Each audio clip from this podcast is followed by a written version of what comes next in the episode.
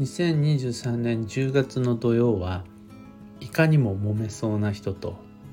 やっぱり揉めることになるから気をつけましょう。おはようございます。有限会社認識確認としさです。発行から20年累計8万部の運をデザインする手帳有機暦を群馬県富岡市にて制作しています。最新版である有機暦2024は現在販売中。気になる方は「有機暦」で検索を。でこのラジオ「聞く暦」では毎朝10分の暦レッスンをお届けしています。本日どうしても寝坊したくて収録での予約配信となります。そんな今朝は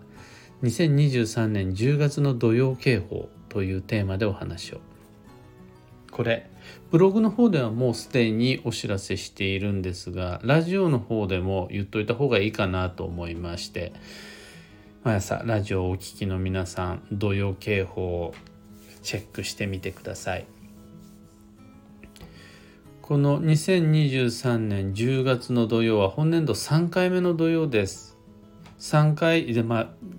合計で全部で4回あるんですがこれまでの3回とも全て円が乱れるから注意してねっていうのはもう今年ずっと共通です。でもう一つ全ての土曜に共通しているのが毎回休息期と土曜が重なるのでいろいろな疲れがドンって土曜きっかけにして吹き出しやすいその健康運を中心に停滞しやすい土曜でもあります。この円に気をつけてと疲れるほどにいろいろと停滞しちゃうから気をつけてねっていうのが、まあ、これここまでは全ての今年共通の土曜になります。でその時に今期の土曜気をつけたいのが揉めることになる人は想定できる。思いもよらないようなあの人と摩擦衝突が起こるんじゃなくてもうあの人だろうなっていう人と揉めることになっちゃうから気をつけましょうという運勢です。これは意識していれば避けることのできる摩耗炎上消耗になるんでもうああの人ですよ。うまくいってないあの人。気に入らないあの人。価値観がぶつかるあの人。なんかもう違和感があるあの人私をイライラさせるあの人。あの人との人間関係に気をつけましょうがこの土曜の注意事項です。細かい話。じゃあいつから土曜が始まるのかっていうと2023年10月21日の土曜日。夜の0時55分から始まりました。そこからいつ終わるのかっていうと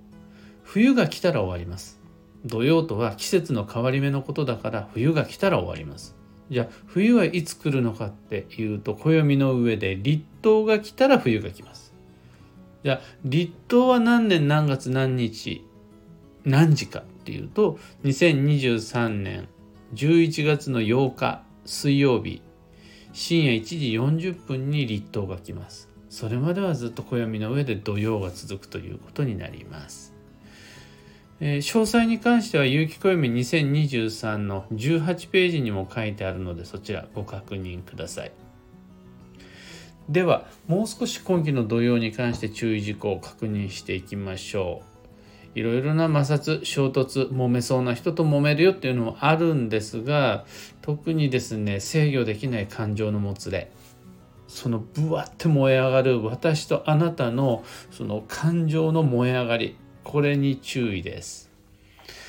あとは自分のことに集中できず外側のことが気になっちゃってあちこちあちこち気になって嫉妬してみたりだとか劣等感を持ってみたりしてイライラでこれも炎上になりますさらにはのうまく休むことができずに疲れが溜まって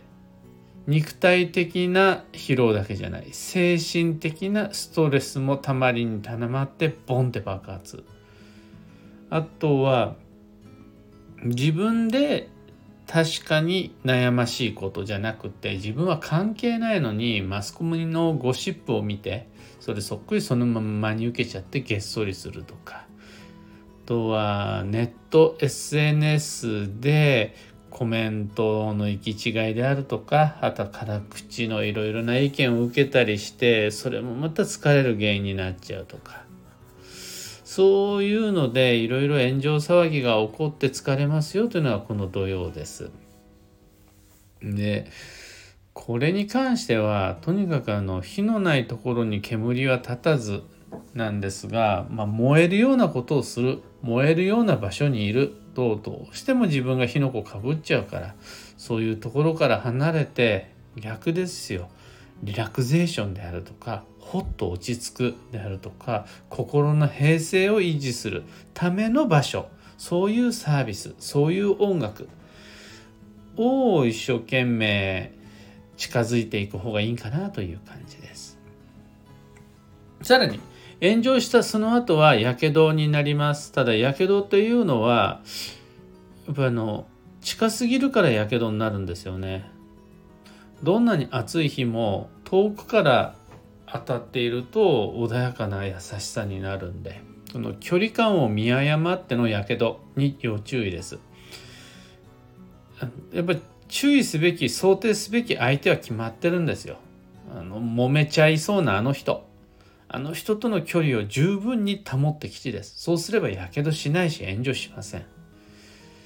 あの人と距離が近すぎちゃうから誤解やすれ違いや衝突が起こります。あとはあの注意すべきあの人への配慮を怠って文句言われたりであるとか大きくなことになると訴訟事とかそういうふうになっちゃう。あとは心配不安をこじらせた余計な争い。これはですね他人のことなのに他人のことは他人が心配すべきことなのに自分がなんか余計な手出し口出しをしてしまった結果それがまた悪い方にこじれてしまうっていう感じ。さらには他人の問題に余計な口出しをしてそれがいい方にならない。ありがとうって感謝してもらわない。何してくれちゃってんの？ってなってやけどします。これ忘れちゃいけないのがこれ毎回僕自分で自分に言い聞かせるんですが自分が土曜の時は相手も土曜じゃないですか。自分が思わず心の余裕をなくして手出し口出しを無配慮にしちゃうその時相手も土曜だから相手も穏やかに受け止めてくれればいいのには？頼んでないですけど何様のつもり？みたいな感じになっちゃうわけですよ。普段だったらそんなこと言わない人が向こうも土曜だから一言余計なこと言ってまあそれが炎上になったりやけどになっちゃったりする。こっちがやけどしてる時は向こうもやけどですからね。お互い炎上に近づいていって本来であるならば余計なやけどであっちってなっちゃうから気をつけましょう。もう触らぬ神にたたりなし。あやばそうだなってなったら近づいていくんじゃなくて離れる。そもそもやばいことにならないようにやばそうな相手からは離れておく。これで自分だけじゃなく相手もやけどしないで済みます。最後にいやこの炎上とやけどに間接的に関わってくる割と最終的にはこれが原因なんですよねっていうのが虚栄とかプライドとか自尊心しかも無駄なやつ。あの持っていてしかるべき人としての尊厳みたいなやつじゃなくてそんなのいらないよっていうその人と張り合う気持ちとかマウンティングであるとか選ぶりたいであるとか偉そうにしちゃうとかそういうのがあの結局トラブルにつながります。分不相応な支出であるとかあとはなんて勢力争いみたいなもの見栄の張り合いとか維持の張り合いとかそういう無駄なプライド余計な気ぐらいこれらが結局は自分を追い詰めていってプラプレッシャーになっていてよりイライラをトゲトゲを鋭くさせてしまった結果他人を傷つけるだけじゃなく自分も傷ついてしまう。ででその時にはその傷っていうのは炎上やけどになるからもうどんどんどんどんとこう広がっていって最終的にはもう、ま、全員真っ黒焦げみたいになっちゃうのが今回の注意事項です。見栄は張る必要なし。むしろそれ見栄張らなくて済むように穏やかにいきましょう。リラクゼーションですよ。落ち着いてねっていうのが今回の土曜の揉めそうな人とのトラブルを避ける秘訣になります。今朝のお話はそんなところです。2つ告知にお付き合いください。まず、開運ドリルワークショップ2024に関して、限定 Facebook グループの中で配信する動画を見ながら20の課題をこなしていくと、いつの間にか2024年の行動計画が立ってるよっていうワークショップです。しばしばいただくご質問がありまして、まずいつから始まるんですかと。あとどうやって参加するんですかどんなことをやるんですかなどなどこれら全てグループ内に書いてあります。だからグループへの申請を僕の方で手動で承認したらグループ内の情報が閲覧できるはずなんですよね。グループ申請してもう入ったんだけどでどういうことなんですか？みたいなご質問もいただくんですが一応それグループ入ったらもう見れるんで。もうそういうもんなんです。Facebook グループっていうのは申請が通ったらもう中の情報が見れるんです。それをあのみんなに声かけて申請通りましたよとか言わないしメールで連絡もしないしそのグループの申請承認したらもうグループ見れるんで。そしたらその中に書いてあることを一つパーってどれか一つだけでもいい目通していただけるとああなんとなくこういう感じねってのが分かってくるんでスマホでもタブレットでもパソコンでもグループの申請を承認したその後はぜひぜひそのグループ内のコンテンツを見てみてください。次に11月の東京鑑定会に関して2023年11月22日水曜日の開催となります。今まだご予約枠午前午後ともに十分にあります。開運ドリルも東京鑑定会も詳細とお申し込みはこの配信の放送内容欄にリンク貼り付けておきます。それと一つ業務連絡が有機暦のオンラインサロンである運をデザインする暦ラボのメンバーの皆様ここのところずっともう2週間以上をかけて忘年会の参加者受付をしていたんですがおかげさまで定員いっぱいとなりました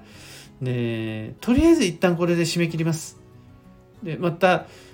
例えばキャンセルがあるんかもしれないし会場のお席の都合がうまいこと調整聞く場合もあるんかもしれないしそういう時には再度また申し込み受付しようと思うんですがとりあえず今の時点では一旦これにてラボ忘年会のお申し込み受付終了させていただきます。さて今日という一日は2023年10月26日木曜日。土曜はまだ残り13日あります。疲れや睡眠不足は争い呼ぶんで結局みんな疲れてるから揉めたくなっちゃうんでそれ避けるためにもゆったり休んで余力を取り戻しましょう。今日の幸運のレシピはペスカトーレ。ペスカトーレはイタリア語で直訳すると漁師風っていう意味なんですが漁師が食べるようなお料理。これ全部ペスカトーレです。だ日本においては魚介を用いたトマトベースのパスタ。パスタ以外でもペスカトーレってあるらしいんですが魚介を用いたトマトベースのパスタがいわゆるペスカトーレと思われています日本では。でトマトそこまでこだわる必要なし。トマト置いといて魚介プラス麺類の組み合わせで食べられると例えばえー、牡蠣のそば牡蠣そばでもいいですしあとはあさりうどんとかでもいいですね。魚介の焼きそばとかでも全然大丈夫です。そういうあの魚介プラス麺類のメニューが今日の幸運レシピです。最後に今日のキーワードは認識意味を知る。その心は他人が気にしていること他人が気になっていることは自分も一緒に調べてきち。自分が気にしてるわけじゃない。自分は別に気になってない。でも他人があの家族が友人が恋人が